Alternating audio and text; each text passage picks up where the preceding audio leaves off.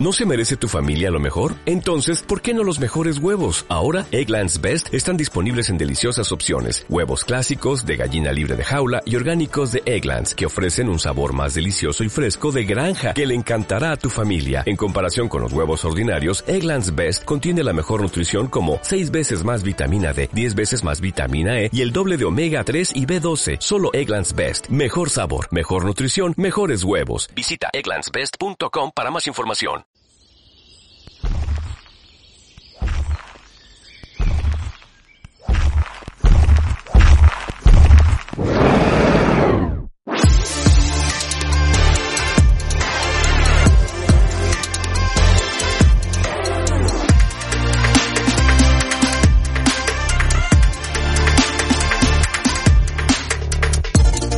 Hey, ¿qué pasa, Dino Rankers? Estamos una semana más con un entrevistado súper, súper potente. Es algo que, bueno, me, hace especial ilusión traeros y, poder contar con, su conocimiento y con su experiencia, porque no es una persona cualquiera. Ah, representa a, una compañía de la que yo he aprendido mucho, que yo admiro mucho, que, bueno, ahora profundizaremos más. Me, está costando, de hecho, frenarme un poco en este sentido porque ya me, me dan ganas de arrancarme a hablar y a contar cosas de ellos, pero bueno, voy a dejar que lo haga primero él. Un placer estar con Corti de Product Hackers. Y nada, Corti, muchas gracias, tío, por compartir este rato con el podcast de, de InnoRank con los oyentes. Nada, gracias a ti. Sabes que aquí en Product Hackers somos muy fans tuyos también, seguimos todo lo que haces. Así que para mí estar por aquí también es un, un lujazo y compartir con tu comunidad. Qué bueno. Pues mira, vamos a empezar situando a la gente, ¿vale? Primero, como te decía, sobre tu propia figura, ¿vale? Para, para, que ellos sepan, pues con el pedazo de interlocutor con el que estamos hoy. Es un honor tenerte aquí, como te decía antes pero quiero que la gente conozca primero sobre ti, porque yo tiempo atrás ya he entrevistado a Luis, lo llevé al podcast de Guerreros del SEO, a Luis Díaz del Dedo, CEO de, CEO de Product Hackers, y flipó también una barbaridad la entrevista, una tormenta, ¿no? Luis es una tormenta de ideas, de input. Yo me salí, eh, eh, vamos, motivadísimo con ganas de montar tres proyectos nuevos después de entrevistarle. Entonces, ya que tuve ah, la oportunidad de hablar con Luis y ahora la tengo de hablar contigo, quiero que la gente conozca sobre ti. ¿Cómo es tu transición desde que empiezas como emprendedor hasta que terminas liderando junto con Luis Díaz del Dedo Product Hackers? Venga, eh, mi, transición ha sido peculiar porque tenía momentos complicados y momentos muy buenos, ¿no? Pero yo empecé en esto de emprender casi de casualidad, porque mm, pero bueno, en definitiva, yo mi primera empresa la monté cuando acabé la carrera simplemente porque cuando acabé había sido la burbuja las.com, hice informática y no había mucho curro en informática, estaba el, sector muy raro después de la burbuja. entonces me monté una empresa, una consultora de minería de datos, inteligencia artificial, allá por el año 2001, 2000-2001, que era como muy adelantado a su tiempo. Y bueno, y nos sacamos las castañas y empecé a emprender, pero sin tener la sensación de que estaba emprendiendo. Es decir, yo descubrí el emprendimiento mucho después de crear mi primera empresa, ¿no? Porque, porque eso era más buscarse las castañas. Eh, la siguiente iteración que tuve a nivel de, emprender fue cuando creé Brainsys. Uh es una, fue una startup que creamos en 2008, que era una plataforma, un sistema de recomendación para, de productos para e-commerce, lo típico que ves en Amazon, ¿no? de que te recomienda productos que te pueden interesar. Pues desarrollamos una tecnología y producto que se integraba en cualquier e-commerce y proveía esa tecnología pues, a un precio razonable, ¿no? porque al final no todo el mundo tiene el equipo que tiene Amazon eh, de sistemas de recomendación. Eh, lo lanzamos al mercado en 2010 bueno, lo típico, ¿no? Esto sí que fue una startup ya típica, metió al mundo emprendedor, levantamos una primera ronda Friends Family and Full y, un, y obtuvimos financiación privada, eh, eh, pública, perdona, eh, lo lanzamos al mercado, luego, luego, levantamos una primera ronda de inversión con, con InverReady, empezamos a, escalar las ventas, nos fuimos a Reino Unido, a Estados Unidos, bueno, tuvimos una, toda la típica vida de, de startup donde crecimos, crecimos, crecimos hasta un punto se estropeó la cosa. Estamos más o menos en 50.000 euros de, de MRR, un poquito por, por debajo. Tuvimos ahí una historia porque tuvimos un cliente muy grande, Toys R Us Canadá, que, que, dejó el servicio, pero porque en ese momento Toys empezaba la crisis de Toys R Us en Estados Unidos Y, y, Canadá, empezaron a recortar costes pero para nosotros fue un varapalo, porque al final era un, como un 10-12% de la facturación mensual, la pierdes de un mes para otro, justo cuando estábamos cerrando ronda, y, bueno, pues también tampoco fuimos capaces a lo mejor de transmitir un poco la, confianza en el proyecto y demás, es que desde ahí empezamos a bajar, ¿vale? Entonces, eh, después más o menos de 10 años de proyecto, cerramos Brainsys, concurso acreedores y toda esa historia, entonces tuvimos todas las etapas. Y, en esa etapa, en la etapa de, de al principio, yo contraté a Luis, a Luis Díaz del Dedo, ¿no? que ahora es el CEO y, socio de Product Hackers.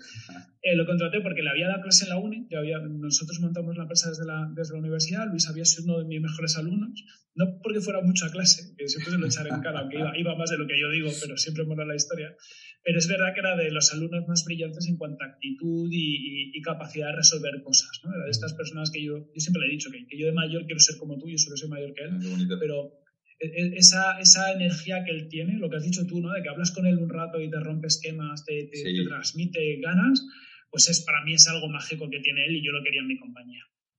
Entonces, bueno, lo contraté, estuvo un año y pico con nosotros, nos ayudó a hacer un montón de cosas, pero hubo un momento donde Luis se le notaba ya que quería ser emprendedor y, él quería montar un proyecto. Mm. Entonces, bueno, una de las cosas que hice fue animarle, se fue a Guaira a montar Gamifaction, yo fui inversor en, en ese proyecto y mantuvimos el contacto. Entonces ya cuando yo estaba, él estaba montando Product Hacker, pues eh, le estuve echando un cable con, algunas cosas de marketing y muy cerquita del proyecto, me pareció muy interesante y me uní un poquito después cuando, cuando cerraba la etapa de, de BrainSys. ¿Qué traía yo de BrainSys para ayudar a Product Hacker? Pues un poco la, experiencia de haber montado una empresa bastante que también había tenido muchos problemas y, bueno, eso te ayuda. El, haberte llevado unos cuantos tortazos en la boca te ayuda a quitarte unos cuantos. Y claro, Luis tenía toda esa visión y esas ganas, junto con, con Jorge, que es el, el, otro cofundador inicial, y entramos más tarde los dos socios, que es Carlos Maribona y yo. Carlos venía del mundo de la inversión, yo venía de, esta experiencia de Brainsys, pues un poquito con la experiencia de, de habernos llevado más leches y, con el objetivo de escalar mucho la empresa, que es justo en la etapa en la, etapa en la que estamos ahora. Que bueno, al final juntáis perfiles eh, muy potentes. Tú, por un lado, con toda la experiencia de lo que decías, haber pasado por todas las etapas, que esto te da un dibujo 360 brutal de lo que es eh, emprender, montar un negocio, escalarlo y luego pues eh, toda la, fase posterior, en vuestro caso en esa empresa de cierre y todo lo que eso conlleva, con la energía y la operatividad y la, sobre todo la genialidad de Luis. desde, ese, desde ese enfoque hasta luego lo que habéis llegado a ser, yo siempre lo comento, ¿no? Cuando muchas veces hablo de vosotros con gente de fuera, porque sois una marca muy potente, muy conocida, eh, tenéis un halo brutal de, de, de lo que hacéis, eh, la, estela de, la estela que dejáis o el marketing que hacéis o cómo contáis las cosas, ¿no? Ah, ¿Dónde crees que está en este sentido la clave de, vuestro éxito? Porque yo cuando hablé con Luis sí, percibí, ¿no? En aquella entrevista de, joder, si realmente eh, la cabeza que piensa es así, toda la gente que ejecuta, con ya ejecutar la mitad de las ideas que Luis está dando, cuando le hice una pregunta de cómo escalarías DinoRank, por ejemplo, que es mi empresa de software, pues ya, ya, tiene que ser flipante toda la experiencia, ¿no? Pero ¿qué es lo que crees que os hace distintos en este sentido a nivel product hackers? Claro. Nosotros jugamos con varias cosas. Lo primero es porque estamos muy convencidos en que eh, en seguir una estrategia de posicionamiento de líder de categoría. hay, muchas cosas, por ejemplo, en el marketing que se olvidan, como es el tema del posicionamiento, eh, y, es una de las claves ¿no? de, crecimiento. Podríamos haber decidido ser una, una agencia barata, por ejemplo, o cualquier otra cosa, pero no, nosotros nos hemos decidido en que eh, vamos a aprovechar el concepto del growth, que es un concepto que nosotros creemos que no va a parar de crecer en los próximos años, que es un concepto muy disruptivo en cuanto a su forma de ejecución, porque se basa en la cultura de la experimentación y en un poco el cambio de mindset de las compañías. Entonces, cogemos este concepto y queremos ser los abanderados, primero en España, luego en España y Latinoamérica, que ya estamos en ello, y luego en el mundo, de, de llevar esto a las empresas. Eh, entonces seguimos todo lo necesario para hacerlo y a nivel práctico en que se traduce. Lo primero en que somos como muy cañeros con el concepto de growth, ¿no? Es decir, al final tratamos de redefinirlo y acercarlo a nuestro, a nuestro lugar, porque al final en el mundo lo que pasa es que, las cosas no son lo que la gente dice que son. O sea, me refiero, al final hay mil formas de definir growth y hay mil empresas que pueden hacer growth. Y de hecho growth eh, hay otra gente que lo puede llamar marketing de datos, otra gente que lo puede llamar, yo qué sé, desde el producto, ¿no? Sea, está una intersección entre el marketing, el producto, crecimiento, estrategia, negocio. Entonces, cada uno le va a dar su rollo, pero nosotros tenemos muy claro el rollo que, nosotros queremos que sea el growth y somos muy pesados comunicándolo, ¿vale? Em, cuando haces esta estrategia de tratar de ser líder de categoría, intentas imponer tus reglas del juego, es decir, la forma en la que vendemos nosotros los productos, en las que compartimos resultados, todo le damos un, toque. Por ejemplo, nosotros no hacemos como una agencia de marketing que llega un cliente, le pinta la estrategia, se lo cuenta al, cliente y si el cliente le gusta ya paga.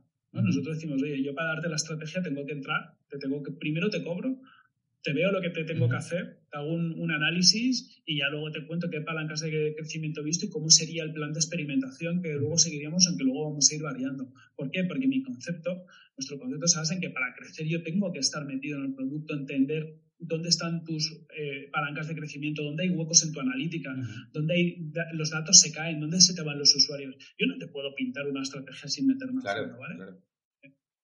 Entonces es parte de todo esto. Y luego compartir mucho, ¿no? Es decir, al final tener un posicionamiento muy fuerte, tener una, una dirección muy clara y una visión. Queremos ser The Growth Company, ser la compañía más grande del growth del mundo, ser como el referente a nivel de, de agencia que hace, que hace growth. Y lo que hacemos es compartir mogollón todo el, todo el camino. Eh, compartimos en base a multitud de formatos. Un poco como, haces tú, que también compartes mucho. Eh, lo tenemos estructurado pues desde compartir lo típico en redes sociales, posts y demás, pero luego subimos un poquito a un nivel, igual que como tú, tenemos un, podcast de growth donde eh, tenemos entrevistas con gente que está creciendo y escalando sus empresas, tenemos canal de YouTube y luego lo que nos ha funcionado particularmente bien es estructurar nuestros conceptos más core en libros. ¿Vale? Luis, que lo tuviste por aquí, tiene el libro de Growth Hacking publicado por Anaya, donde cuenta un poco toda nuestra metodología de trabajo. Y eso es un refuerzo brutal cuando vas a vender a gran empresa. Es decir, si vendes una pyme, a lo mejor te da igual. A lo mejor una pyme te va a comprar más por, por un contenido de otro tipo, ¿vale? Porque genera una confianza y una cercanía. Pero cuando tú le vas a vender como vendemos, por ejemplo, a un Zara, a un Berti o una empresa de este tipo, el, tener un libro que explica tu metodología y demás genera una confianza brutal. Porque al final el decisor de esa empresa lo que quiere es no equivocarse. Lo que quiere es poder decir, oye, yo he contratado a la mejor compañía de esto y estos tienen varios libros y es como un refuerzo eh, importante. Y yo también tengo mi libro que es de Psychogrowth, Psicología de la compra aplicada al crecimiento, pero que también lo sacamos un poco para reforzar este mensaje, ¿no? Es eh, nos usamos mucho la psicología, la compra, los sesgos cognitivos y todo este tipo de cosas en nuestros procesos con cliente. Y entonces queríamos acuñar también el concepto. Usamos mucho esto de, pues, por ejemplo, no hablamos de growth hacking y hablamos de growth para redefinir el concepto de growth a nuestra manera. En lugar de hablar de psicología de la compra o neuromarketing, hablamos de psicogrowth y creamos el concepto también para definirlo y que vaya a nosotros. Entonces, estas cosas que parecen tonterías, al final te ayudan mucho a posicionarte en la mente de la gente, ¿no? Porque luego de repente ven cualquier otra cosa y les recuerda tu concepto dicen, ah, esto es como el psicogrowth de Product Hackers, ¿vale? O esto es como el método IAF, por ejemplo, que cuenta Luis en su libro. Entonces la gente lo asocia a conceptos que has definido tú, que a lo mejor no son nuevos, pero sí que has conseguido tú meterlos en el imaginario de la gente. Es, es brutal ¿eh? esta estrategia que cuentas. Yo como emprendedor también, en este caso espectador, lo disfruto mucho. Eh, desde el, el, argot, las palabras, cómo las introducís, el title de vuestra home, que efectivamente es Product Hackers de Growth Company, eh, cómo todo tiene una dirección, cómo todo tiene una, una cabeza, ¿no? va hacia un lado y se ve que lejos de estar improvisado, que, que, esto es una cosa que yo he vivido muchas veces en mi camino, que al final una startup tiene fama de va, va improvisando, va viendo si hace rebranding, si no, hacia dónde va, y a veces no sabe ni hacia dónde va, pues la dirección y la fuerza que, que impregna lo que hacéis a mí me flipa, porque se transmite, tanto en los libros, que también es parte de la estrategia, ¿no? Como se puede ver, como en todo lo demás. Claro, aquí sobre lo que has dicho, importante, eh, nosotros somos muy creyentes un poco en métodos lean y todo este tipo de cosas. La cultura de experimentación es un poco que tiene un punto de improvisación. Pero sí que creemos que la visión no se improvisa. tienes que tener claro dónde quieres ir. Otra cosa es que para llegar ahí, que nos pasa, ¿no? tu día a día es caótico, te, lo mismo te pasa a ti. A lo mejor para llegar ahí tienes que crear un producto distinto o le tienes que rehacer el servicio. Nosotros nuestro servicio lo hemos rehecho, reconfigurado un par de veces. O a lo mejor descubres cosas. Tú no sabes el cómo. Lo que sí tienes claro es dónde quieres llegar. Y eso te quita muchas cosas. A nosotros, por ejemplo, tener una dirección nos evita meternos en charcos donde no, no sabemos que no tenemos que meternos. Nos metemos en otros. O sea, siempre nos metemos como tú en más proyectos de los que somos capaces de, llevar. Pero están siempre bastante alineados con el objetivo final. Final, claro. Que esto también es importantísimo, el aprender a decir que no en, una, en una, uh, un proyecto, una compañía tan, tan innovadora tan llena de ideas como la vuestra, que además os entrarán caramelos constantes o propuestas o vete a saber, ¿no? Decir que no también es una virtud que tiene que ser entrenada, supongo, ¿no? En el día a día. Sí. Justo. Es, es crítico. Por ejemplo, a nivel comercial es, siempre hay esa tensión, ¿no? Porque el comercial ve una oportunidad, además nos acerca mucha gente que tiene necesidades de crecimiento y es muy fácil decir que sí pero también tienes que saber lo que eres bueno. Entonces nosotros ya hemos aprendido en qué tipo de proyectos funcionamos mejor que en otros, intentamos centrarnos en los que aportamos valor por dos motivos. Uno, porque queremos que el cliente quede satisfecho, la mejor forma es tener clientes contentos, y también evidentemente por no quemar al equipo. Que imagino que, que, todos los que nos escuchan ha pasado, es decir, cuando tienes un cliente donde no aportas valor, eso es como una relación tóxica, ¿no? De pareja. Sabes que eso va a acabar muy mal. Entonces, céntrate con la persona con la que tienes sintonía, en la que, ves que puedes eh, eh, dar valor.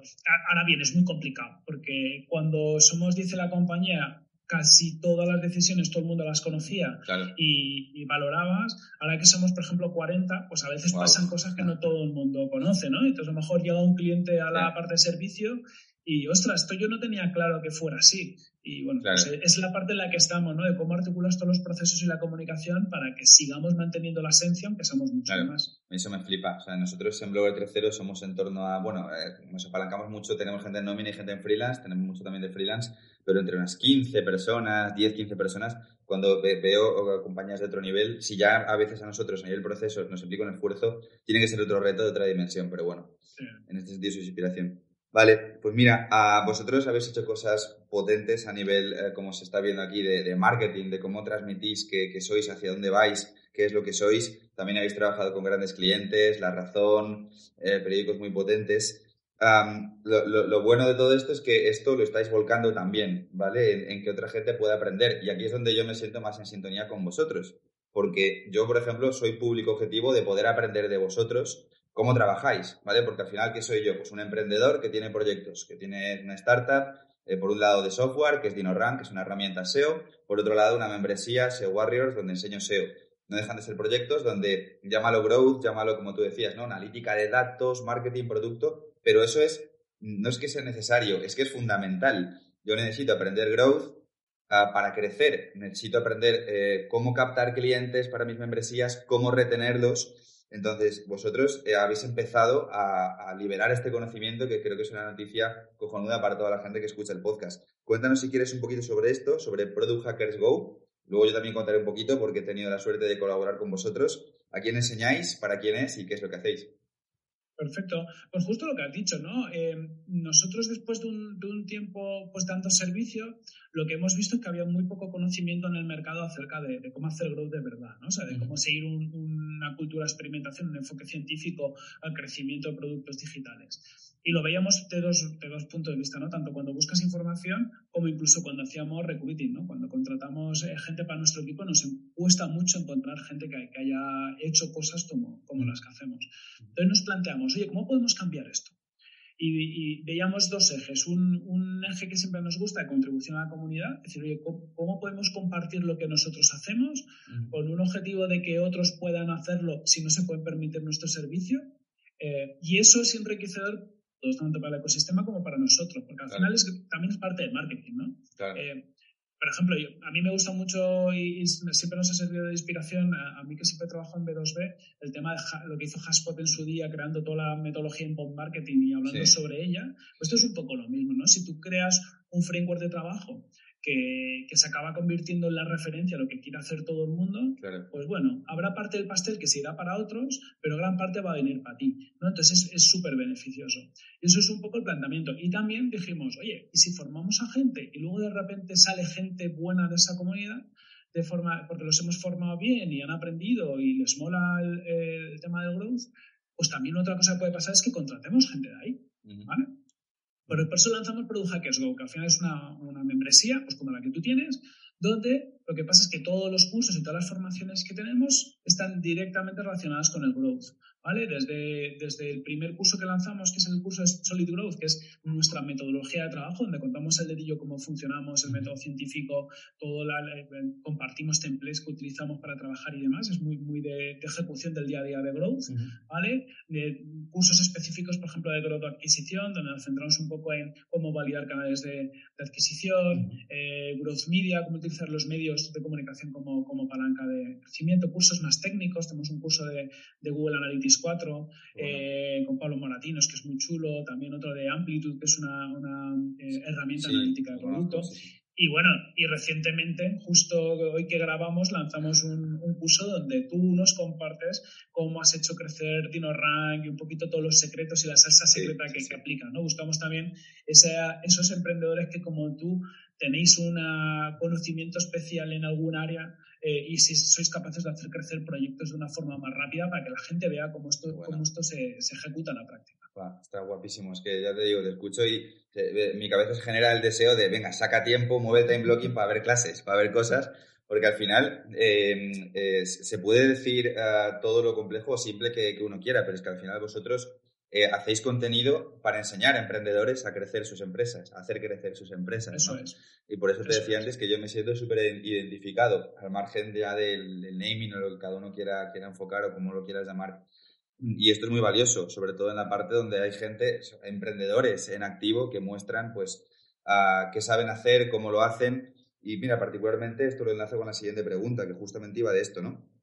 Para introducir a la gente que está escuchando el podcast, Efectivamente, ¿vale? Yo recientemente he aportado mi, mi grano de arena a lo que es el, ecosistema de Product Hackers y he creado un curso que además es una excepción, que lo, estoy empezando a contar en los emails que, voy a mandar estos días también, ¿no? En el dinosaurio mecanizado. Es una excepción porque yo normalmente nunca me salgo de mi roadmap a la hora de, pues, de ser emprendedor, ¿no? ¿no? hago formación para terceros porque no es mi modelo.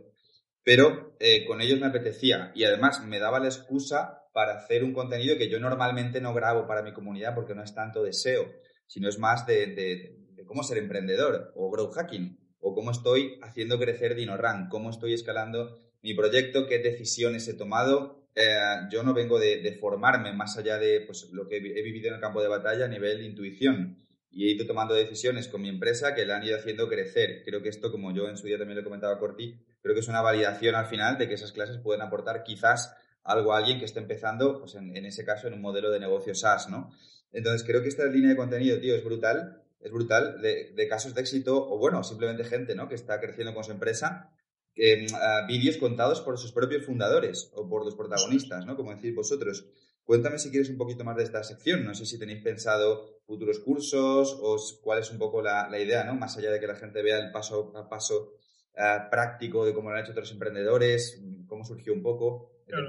Pues, pues la, verdad que surge un poco contigo, ¿no? Porque ah, eh, justo un poco lo que te decía antes, ¿no? Lo de la visión la tenemos clara, o sea, que queremos, eh, tenemos muy claro lo que queremos conseguir con Product Hackers y también con Product Hackers, ¿no? Que al final queremos que sea pues, la formación de referencia en, growth en España y Latinoamérica, ¿vale? Hay otras cosas en inglés, pero no la hay en castellano y, creemos y queremos eh, traer todo este conocimiento aquí. Entonces, no sabemos exactamente cómo vamos a llegar ahí y remamos en esa dirección. Entonces, justo como te conocíamos, como tienes el caso de DinoRank que nos resultaba súper interesante y te prestaste, ¿no? Porque al final también eh, a veces hablas con gente, pues lo que has dicho tú, no, no entra en su roadmap, no encaja, pero, pero en tu caso había un encaje, empezamos a hacerlo. Em, ¿Qué es lo que hemos descubierto hacer contigo? Pues que el contenido que sale es un contenido muy interesante por justo lo que has dicho, ¿no? Porque al final es gente que en su día a día eh, aplica todo esto, a lo mejor no tiene el conocimiento tan técnico que tenemos nosotros, pero sí tiene una experiencia muy real y como todas las batallas y las historias que le han ido pasando, creando y escalando, en este caso, como es tu caso, un, un SaaS, ¿no? Que no es tan común en España. Entonces, todo lo que tú compartes en este curso es como algo que, cualquier persona que cree un SaaS en España le va a venir bien, porque son pues, los tortazos y las cosas que te han funcionado y que no salen en la metodología, ¿no? Porque al final la metodología de, trabajo es más un marco, ¿no? Una forma de pensar que te ayuda a tomar mejores decisiones y se complementa muy bien con, con esta parte. Entonces, viendo que esto está funcionando muy bien, pues así que estamos hablando con otros emprendedores para, para que compartan. Habitualmente sí que hacemos cosas, porque dentro de la formación, además de los cursos, pues casi todas las semanas hay alguna charla con, o con alguien del equipo, con algún invitado. A veces sí que hemos traído algún invitado a que cuente su experiencia, pero contigo sido la primera vez que hacemos un curso como más estructurado y como más profundo, y es algo que vamos a ir replicando en el, futuro. Estamos hablando con gente, todavía no tenemos nada cerrado de esto, sí que tenemos cerrados cursos de, más formativos, ¿no? De, de, lo que es la parte más de metodología, herramientas y demás. Pero bueno, iremos desvelando poquito a poco. mola, mola mogollón. Ya te digo, yo, eh, desde mi euforia, yo le haría esta publicidad a esto por social ads, o sea, con vídeos, no sé, se presta a, extenderlo mucho, tanto por el lado de, mira, aprende con X persona, como por el lado del branding también, ¿no? De X marcas personales, de lo que sea, que, que se vean cerca de Product Hacker, creo que siempre son, son Suma mucho. Y me parece mucho. Y esto lo hemos comentado tú y yo, Dean, en, en algún momento. Eh, el, cuando te juntas con, pues, en nuestro caso nosotros contigo o tú con nosotros, porque es una, una forma de, de, hacer, una colaboración, al final lo haces por, porque le ves sentido al producto, pero evidentemente hay un tema de, de lo que es co-branding, ¿no? De decir, ostras, eh, a nosotros que Dean Romero eh, se pase por nuestra formación a hablar de DinoRank, o sea, son dos marcas que nos interesa tener, o sea, desde un punto de vista como muy básico, tener eso en nuestra home suma mucho.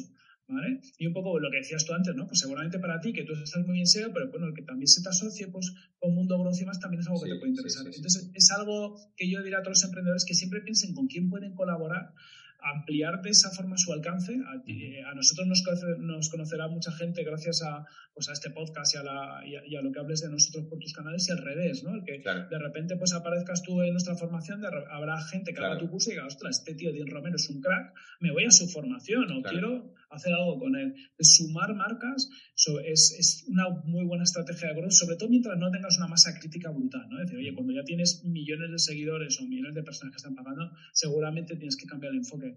Pero al inicio es muy potente. Qué bueno. Vale, vamos a proceder con la última pregunta, eh, intentando por mi parte accionar una, una, pregunta práctica para gente que nos escuche. ¿Qué le recomiendas a alguien que se está empezando a iniciar en el mundo del growth? Podríamos, por ejemplo, decir ya sea emprendedores o líderes de startups o, o perfil CEO o marketing manager, me da igual. Gente que está entrando un poco más en esto, que está empezando a escalar danos, si puedes, si te parece, un consejo para empezar tanto en el ecosistema Product Hacker Go, por ejemplo, un curso o no sé si tenéis un roadmap específico, y un consejo para empezar gratis por fuera, a nivel de contenidos o, lo que sea, uno y uno. Vale, perfecto. Pues mira, nosotros justo hemos lanzado un curso gratuito de una hora ¿Vale? Luego, luego te pasa el enlace por si lo quieres poner por las notas porque es la típica URL que no es fácil de decir, que tenemos que hacer una más bonita.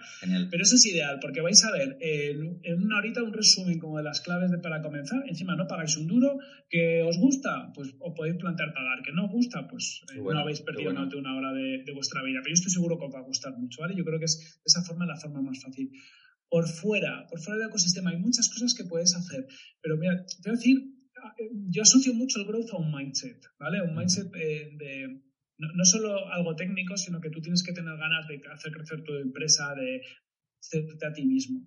Y, se me asocia muchas veces a temas de desarrollo personal que, yo antes los odiaba porque no lo entendía, pero, pero bien llevados tienen mucho sentido. hay un emprendedor que yo sigo en Instagram, que os recomiendo seguirle por Instagram o por cualquier canal, que es Dan Martel, de AN Martel con dos L's. Esto es un emprendedor canadiense que ha tenido mucho éxito y comparte mucho pues, de su mindset, ¿no? Y él tiene un mindset de growth muy potente, a todos los niveles, ¿vale? Es un tío que se levanta a las cuatro y media de la mañana, que tiene todos los días de su vida, sale a hacer dos tantas de ejercicio de 45 minutos, como poco una de ellas al exterior y vive en Canadá, que ahí en invierno hace, hace frío.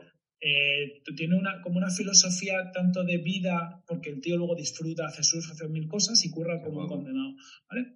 Cuando tú le ves y lees un poco y escuchas todo lo que comparte, te viene ese mindset de growth de autosuperación a la cabeza que yo creo que hay que seguir para todo. ¿no? Es ¿Cómo puedo ser mañana, tanto yo como persona y yo como profesional, un 1% mejor que yo? ¿Cómo me puedo enfrentar a las cosas que estoy haciendo mal? ¿Cómo tengo que recibir el feedback para, para mejorar?